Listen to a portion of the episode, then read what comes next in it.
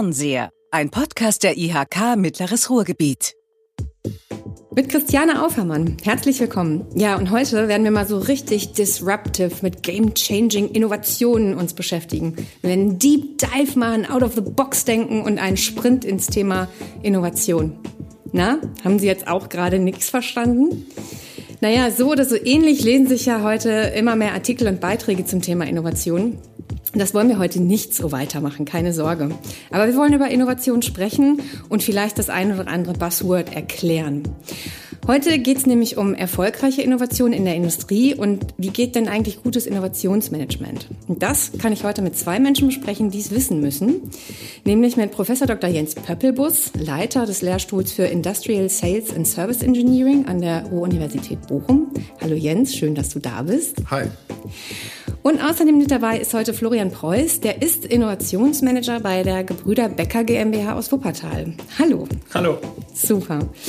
Ja, Buzzword äh. Wir haben tatsächlich heute uns den Spaß gemacht und haben heute eine Vorlage für ein Buzzword Bingo zum Innovationsmanagement mitgebracht. Wenn Sie das mitmachen möchten, liebe Zuhörerinnen, liebe Zuhörer, in den Show Notes dieser Episode finden Sie äh, einen Link, wo Sie das haben. Und ähm, ja, wir machen uns einfach mal den Spaß und schauen mal, wie viele Buzzwords wir davon tatsächlich heute äh, schaffen.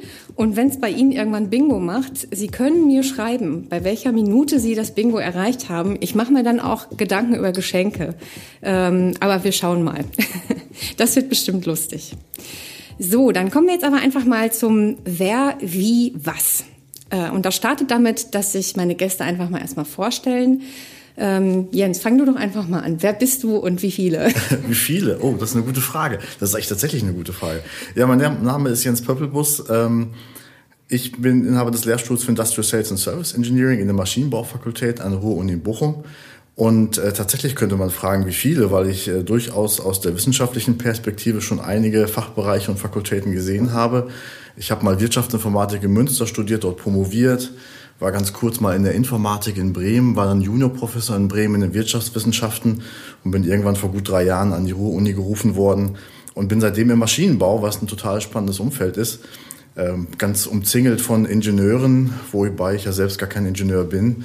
Von daher ähm, ist das tatsächlich ganz spannend. Und ja, wir beschäftigen uns mit Dienstleistungsinnovation in der Industrie insbesondere und versuchen eigentlich zum einen herauszufinden, was da passiert, also wie sich Geschäftsmodelle verändern, weg von vielleicht reinem Produktangebot hin zu Lösungen, Kombination von Produkten und Dienstleistungen. Und wir versuchen natürlich auch unsere Projektpartner aus der Industrie zu unterstützen, genau diesen Weg zu gehen. Ja. Ähm, und da auch entsprechend Methodenkompetenz äh, einzubringen, Workshops mit denen zu machen. Okay. Das ist eigentlich das, was wir tun. Das klingt spannend, da gehen wir gleich bestimmt noch mal näher drauf ein. Ähm, Florian, äh, stell du dich doch mal kurz vor. Danke, ja, auch hallo von meiner Seite. Äh, Florian Preuß mein Name. Äh, ich bin anscheinend dann wohl der einzige Ingenieur hier im Raum.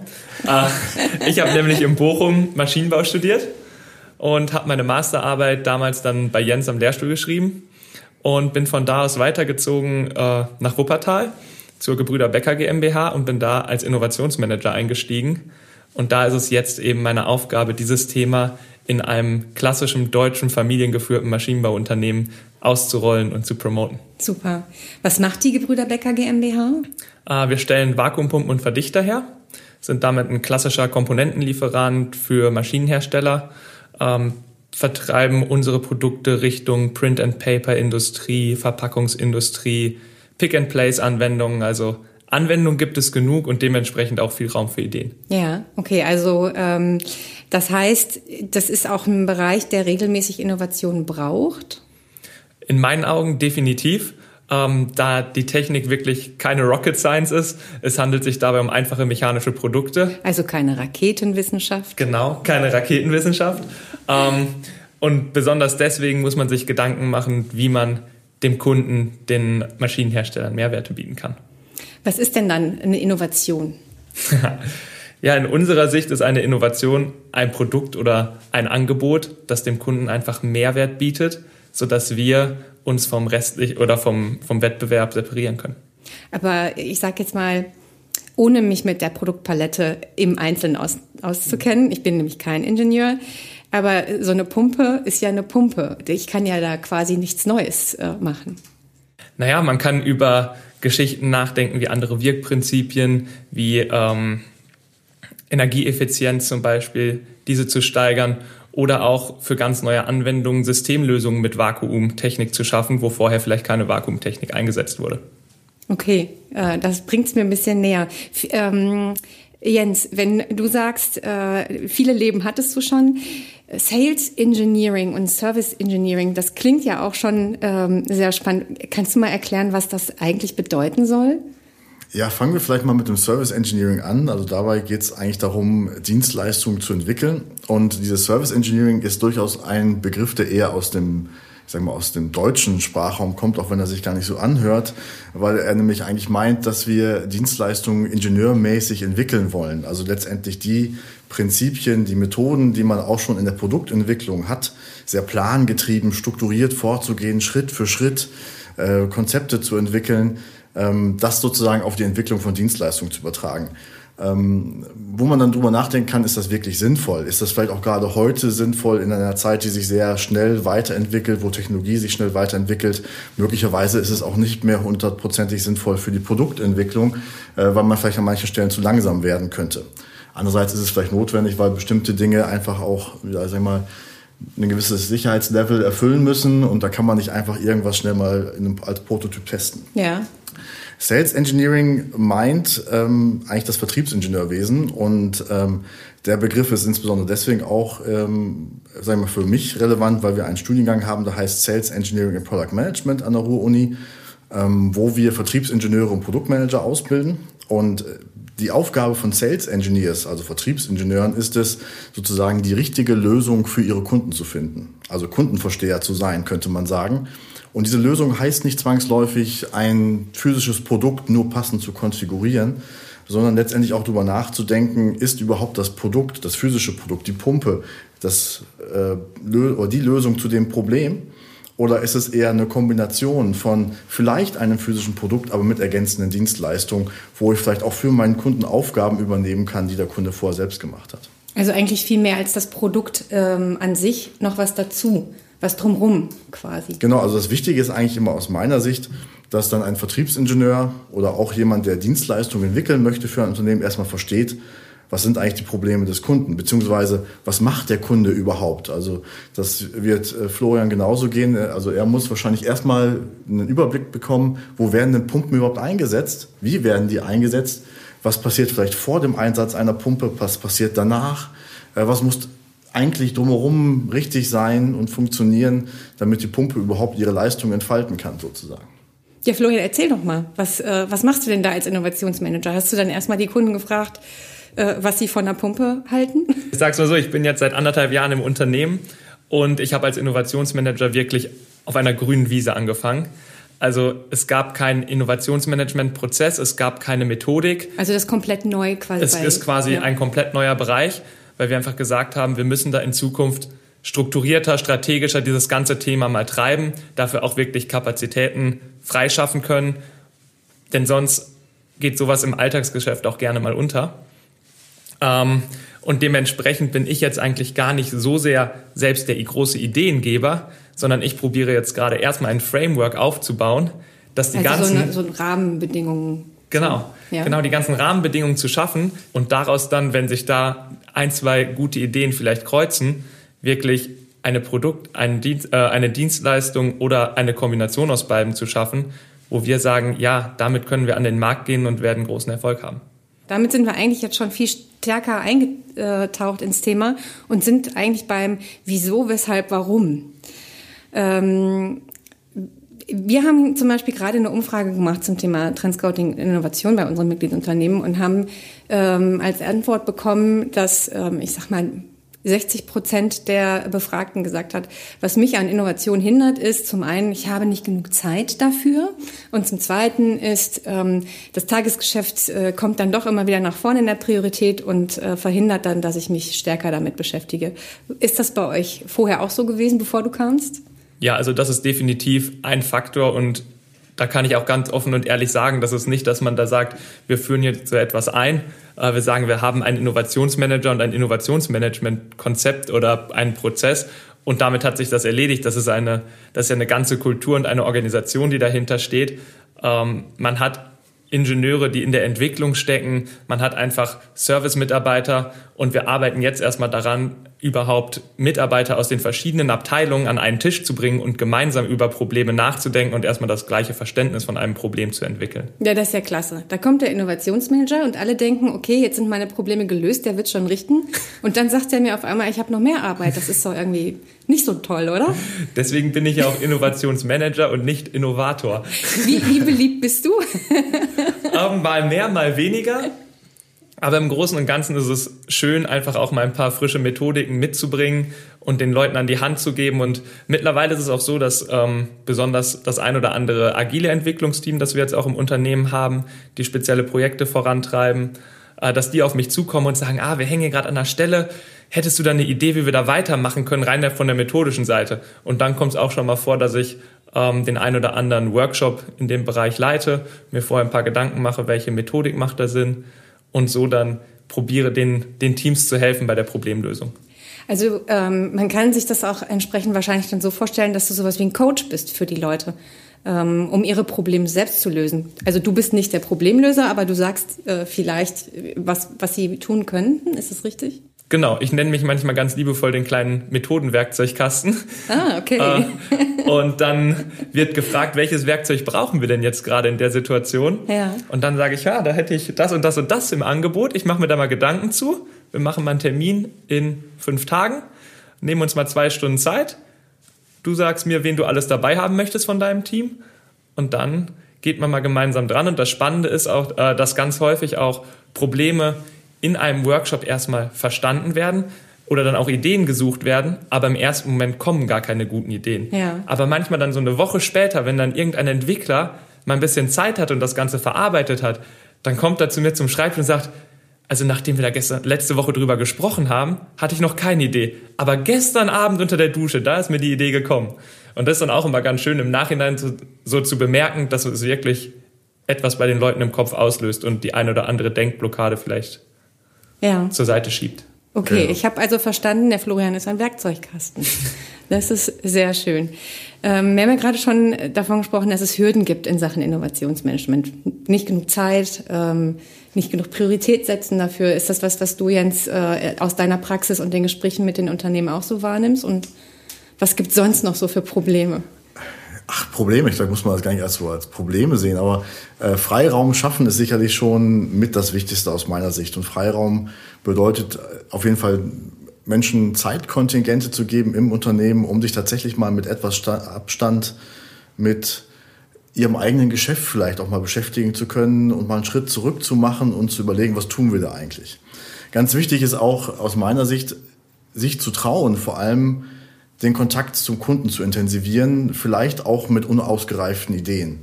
Das ist etwas, was wir tatsächlich häufig auch gehört haben, wenn wir mit unseren Projektpartnern sprechen und wir die auf einmal vielleicht auch in einem Design Thinking Ablauf sagen, so, wir sind ja noch relativ früh vielleicht im Design Thinking. Es geht eigentlich darum, den Kunden zu verstehen, zu beobachten. Ähm, Jetzt macht das mal mit euren Kunden. Fragt die mal. Ihr habt hier ganz viele Annahmen. Ihr glaubt immer, ihr wisst eigentlich, was euer Kunde möchte. Aber wo, woher kommen denn diese Annahmen eigentlich, dass ihr denkt, dass ihr äh, meint, dass sie das brauchen?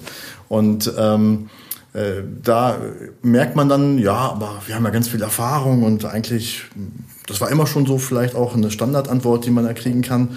Aber wenn man sie tatsächlich mal überreden kann, auch loszugehen und den Schritt zu machen zum Kunden, ähm, dann merken die häufig schon, dass bestimmte Annahmen, die getroffen wurden, sich vielleicht gar nicht so bewahrheiten. Ne? Ja. Und ähm, da habe ich das Gefühl, dass wir häufig dann auch eher Motivatoren sind und zu sagen, jetzt mach das mal, das ist wichtig. Und ähm, man muss natürlich, wenn wir dann noch mal einen Schritt weiter denken, auch in so einem Prozess versuchen, viele verschiedene Personen mitzunehmen auf den Prozess. Ich denke, das wird Florian dann auch so gehen im Unternehmen. Und da gibt es vielleicht auch Personen, die erstmal sagen, das ist nichts für mich. Äh, Soll ich jetzt irgendwie den ganzen Tag Post-its an irgendein Whiteboard kleben? Ähm, was soll das denn? Ne? Also ähm, und das sind vielleicht erstmal Vorbehalte, ähm, die sind vielleicht auch verständlich, weil das ungewöhnlich ist, das zu tun. Aber mein Gott, äh, man muss irgendwie den Weg kriegen, die Leute mal mitzunehmen und zu sagen, das machen wir jetzt mal. Oder ähm, auch vielleicht deutlich zu machen, wertschätzend, deine Meinung ist wichtig, wir brauchen dich, weil du hast ein Verständnis für die Technik. Oder vielleicht auch ein Vertriebler zu sagen, ich habe keine Zeit dafür, ich muss eigentlich jetzt verkaufen, verkaufen, verkaufen, ich muss raus zum Kunden. Zu sagen, es ist aber wichtig, weil du hast ein besonderes Kundenverständnis. Und ähm, Personen mitnehmen ist wichtig. Und ähm, wie gesagt, da ist so ein Werkzeugkasten wie Florian dann wahrscheinlich ganz wichtig, um einfach dann auch die Person wirklich einbinden zu können. Ja, also das heißt, ich habe verstanden, Menschen brauchen Zeit für Innovation. Man muss sich die Zeit entsprechend nehmen, man muss sich trauen, miteinander zu reden. Es hört sich so banal an, ne? Also es ist eigentlich, äh, ja. Ja, man muss auch Rückhalt geben. Also man mhm. muss sicherlich auch irgendwann ähm, sagen, wenn vielleicht auch eine kleine Gruppe dann in so einem Workshop eine Idee entwickelt hat und sagt, da wollen wir jetzt mal einen Prototypen bauen das kann sein, dass man technisch was entwickeln muss. Es kann auch sein, dass man irgendwann mal einfach sagt, wir gehen mal zum Kunden und stellen dem das in der PowerPoint vor. Aber man braucht natürlich auch den Rückhalt, das machen zu dürfen. Ne, also dann auch wirklich zu sagen, macht das, geht mal zum Kunden. Oder hier, da sind, ist ein Budget von, weiß ich, 3000 Euro, die ihr braucht, um das mal prototypisch umzusetzen. Macht das mal. Ne? Und ähm, wenn dann sozusagen aber aus dem Workshop eine Idee rauskommt, wo dann vielleicht ein kleines Budget gebraucht wird, um sowas auch mal prototypisch umzusetzen. Und dann ist erstmal wieder unklar, wer gibt denn eigentlich das Budget oder wo kommt das her. Dann kann man natürlich so kleine Pflänzchen, die sich vielleicht auch mal wirklich in einem Tagesworkshop entwickelt haben, die können direkt wieder abgemäht werden. Also dann sind sie wieder weg. Ja. Aber das, das ist es ja wahrscheinlich auch. Ne? Es ist äh, damit dann auch noch nicht getan, einfach den Menschen Zeit zu geben und Budget zu geben, sondern irgendeiner muss ja auch eine Kontinuität reinbringen, oder? Ja, die Kontinuität ist wichtig und was wir bei uns im Unternehmen äh, bemerkt haben, was sehr wichtig ist, die Leute haben teilweise sehr gute Ideen oder Denkansätze und sie wissen einfach vom ersten Moment gar nicht, wo soll ich denn damit hin mit diesen Ideen? Soll ich die einfach meinem Vorgesetzten sagen? Es gibt viele Vorgesetzte, die einfach sagen, das ist gar nicht deine Aufgabe, dir darüber Gedanken zu machen. Äh, ich will, dass du deine, deine tägliche Arbeit machst und das war's. Und da ist dann erstmal ganz, ganz wichtig in unseren Augen, eine Einflugschneise für all diese guten Ideen zu schaffen, dass die mal zumindest auftauchen und dass man die dann sortieren kann und vielleicht gucken kann, okay, ist das vielleicht für uns strategisch in Zukunft ein relevantes Thema oder ein weniger relevantes Thema? Sehen wir Potenzial oder sehen wir kein Potenzial? Ja, und Mitarbeiter brauchen natürlich auch das Gefühl, dass wenn sie eine Idee irgendwo hingegeben haben, dass die nicht einfach äh, ja, versickert. Genau. Ne? Also dass es ein Feedback gibt. Ähm, gerade dann, wenn man vielleicht Maßnahmen sich überlegt im Unternehmen, wo man versucht, ganz viele Ideen von ganz vielen Mitarbeitenden zu bekommen gleichzeitig. Man hat vielleicht auch am Ende ganz viele Ideen äh, und man kann vielleicht nur einzelne auswählen und weiterverfolgen. Dann ist es ja trotzdem wichtig, dass jeder, der was dazu beigetragen hat, dass es dieses, diese zahlreichen Ideen gibt, auch irgendeine Art von wertschätzender Rückmeldung gibt. Weil ansonsten habe ich ganz schnell wieder Motivation auch zerstört. Ne? Also wenn äh, Ideen gegeben werden, passiert nichts mit, ja, vorbei.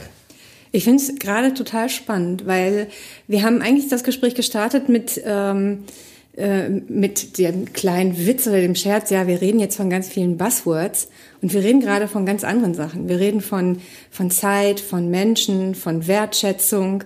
Ähm, ist das eigentlich, äh, ist das das Geheimnis, dass eine Innovation oder ein Innovationsmanagement viel weniger mit, mit technischen Dingen, weil das ich nehme, ich unterstelle mal, das können, kann ein Ingenieur oder eine, eine Entwicklungsabteilung äh, zu tun hat, sondern mit ganz anderen Dingen und dass man denen das erstmal beibringen muss?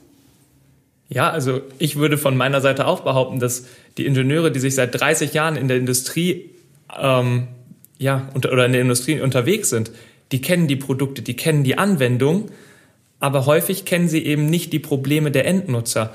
Und das ist dann eben die spannende Sache, was wir auch in dem zum Beispiel, wir haben letzte Woche auf einer Messe ein System vorgestellt, ein Filtersystem und Gasrezirkulationssystem für Metall-3D-Drucker.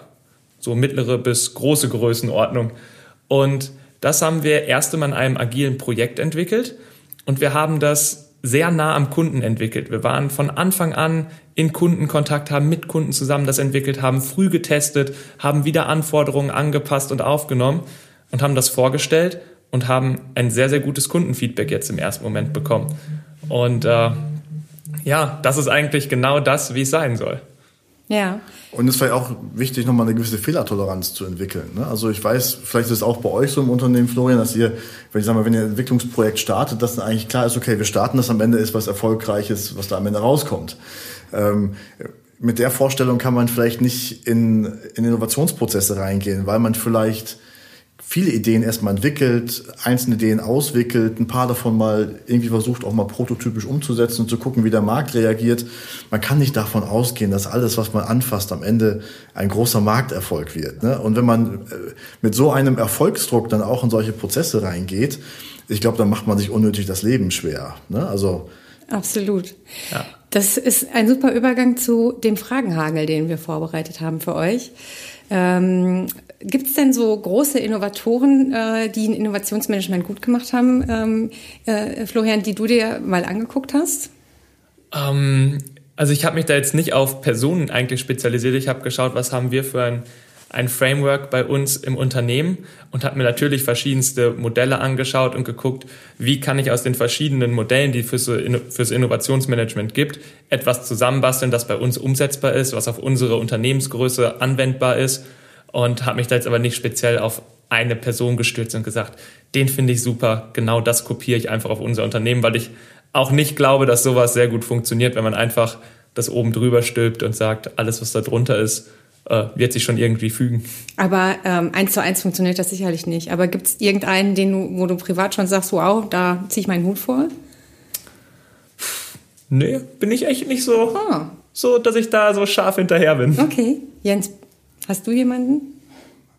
Nicht unbedingt, aber ich habe jetzt darüber nachgedacht über die Frage und dann würde ich spontan sagen, vielleicht Elon Musk. Mhm. Weil das, was er natürlich angepackt hat, auch zu Zeiten, wo er es angepackt hat, war sicherlich so, dass viele Leute sagen, der ist ja wahnsinnig. Ne? Und sich einfach davon nicht abschrecken zu lassen, ich glaube, das ist eine Einstellung, ähm, die ist, glaube ich, äh, erstmal sehr anerkennenswert. Ja. Ähm, also, aber ich kenne Elon Musk als Person eigentlich viel zu wenig, um ihn sozusagen als Person einschätzen zu können oder sagen zu können, ob das jetzt ein Vorbild für mich wäre. Aber als ich, wie gesagt, das, ich glaube, diese Einstellung allein zu sagen, es gibt nichts, was unmöglich ist, so ungefähr, ich glaube, das ist. Äh ja, das ist schon äh, ein, ein Selbstbewusstsein, was man da auch dann an den Tag ja. legt. Welche Killerphrase, die Innovation verhindert, äh, ist so die. Nein. Nein und aber. Das sind, das sind die Worte, die man immer erstmal in den ersten Workshops aussperren muss, sage ich immer. Weil ich sage, wir, wir möchten ja erstmal in die Breite denken. Und dann sage ich immer, Nein und aber sind verboten. Kannst du was ergänzen, Jens? Ähm, ja, vielleicht, wir müssen erst den Vertrieb fragen, bevor wir mit dem Kunden sprechen. Okay, ja. sollte man also auch sich nicht, äh, so, den Weg sollte man nicht mitgehen, sagst du? Naja, nein. Also man müsste vielleicht äh, den Vertrieb entsprechend mit einbinden und versuchen da auch äh, Aufmerksamkeit für die eigenen Ideen zu entwickeln oder halt auch natürlich versuchen, den Vertrieb als äh, ja auch im Endeffekt ja wirklich das Ohr am Kunden mit einzubeziehen in die Prozesse. Ähm, aber alles, was in die Richtung geht, so nach dem Motto, wir, wir können das nicht machen, weil wer weiß, was der Kunde dann von uns denkt ähm, da würde ich mir manchmal mehr Mut von Unternehmen mhm. wünschen. Oder auch ähm. einfach an, wenn man an diesen altgewachsenen Strukturen festhalten möchte. Wir können ja. das in Zukunft nicht so machen, weil wir den und den Prozess haben.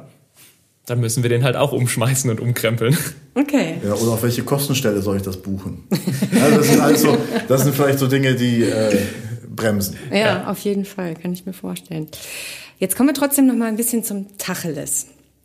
Ähm, in dem Trendmanager, diesem Tool, das wir für unsere Mitgliedsunternehmen nutzen, habe ich auch mal ein bisschen zum Thema Innovation äh, gesucht und geschaut, was es dort gibt. Äh, da ist Innovation Culture ähm, ein, ein wichtiges Thema. Da sind auch ganz viele schöne Schlagworte, Disruption, Entrepreneurship, neue Businessmodelle, die da mit dabei sind.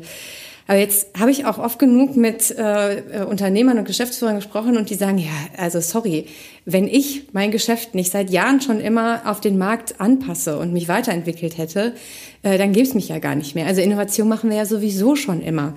Ähm, was entgegnet ihr denen, warum man trotzdem ein Innovationsmanagement braucht? Ja, also ich würde sagen, diese standardmäßige langsame Anpassung ist die eine Sache. Innovation heißt ja wirklich, eine größere Veränderung zu schaffen. Und das kann zum Beispiel mit der Veränderung in Geschäftsmodellen passieren. Ein wunderschönes Beispiel ist ja in dem Fall auch immer die Musikindustrie, wo man sieht, wie irrsinnig sich so ein kompletter Markt eigentlich verändern kann. Vor einigen Jahren haben wir noch CDs gekauft und hatten wirklich ein Hardware-Produkt in der Hand. Und dann irgendwann waren es MP3-Files, die wir für 99 Cent im iTunes Store gekauft haben. Und heute zahlen wir jeden Monat für den Streaming-Anbieter unserer Wahl äh, und können auf jegliche Musik, die es gibt, zugreifen.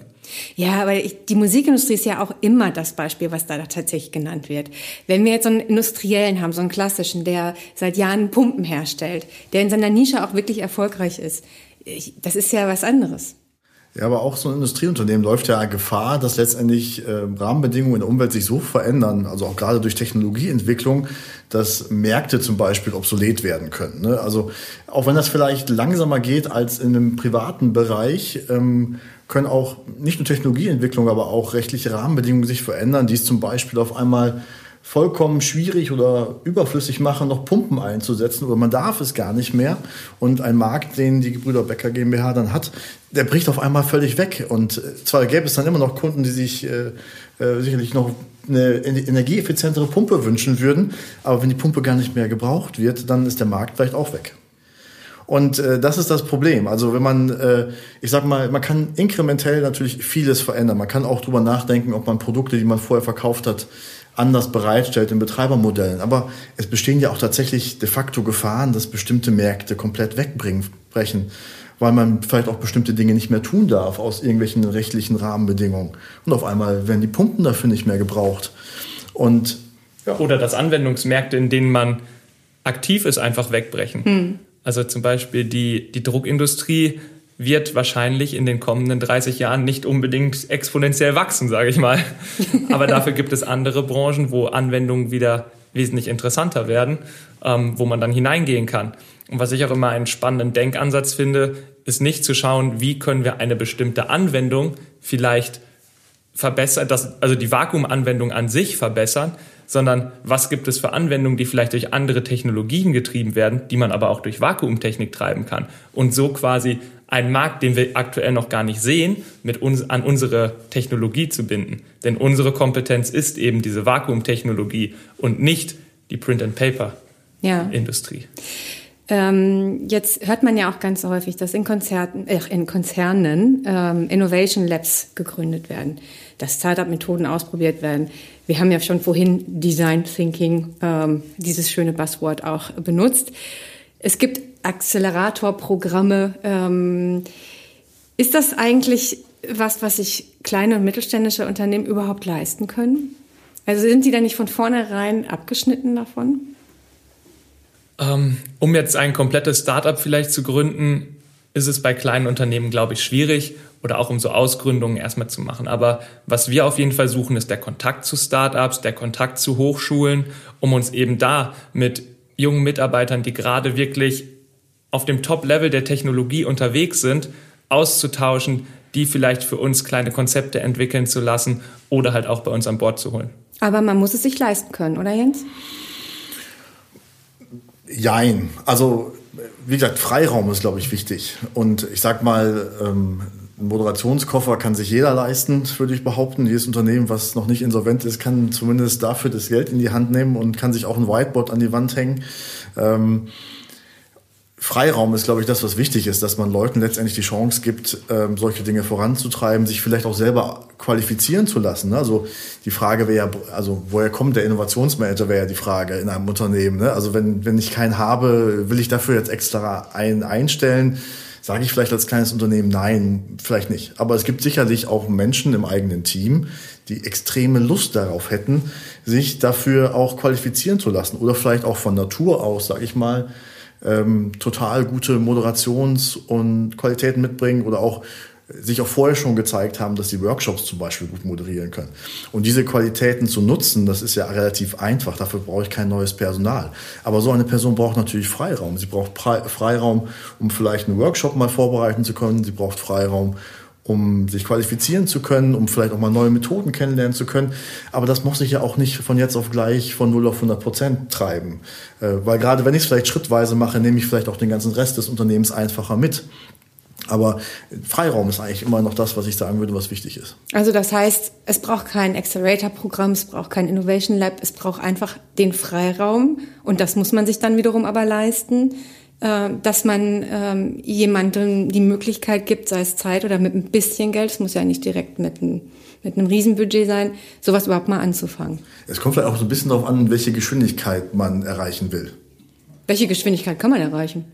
Naja gut, also ähm, ich glaube, da ist, also ich sag mal, man muss immer realistisch bleiben wahrscheinlich, dass man nicht sagen kann, ich kann von jetzt auf gleich ein ganzes Unternehmen verändern. Aber ich kann natürlich überlegen, äh, wenn ich mit Startups zusammenarbeite, auch vielleicht sehr fokussiert eine Entwicklung rausgebe und dann ist die vielleicht auch sogar vielleicht mit einer umfangreichen, umfangreichen technischeren Umsetzung, irgendeine neue digitale Plattform und so weiter, die ich extern entwickeln lasse, dann ist die vielleicht nach einem halben Jahr fertig.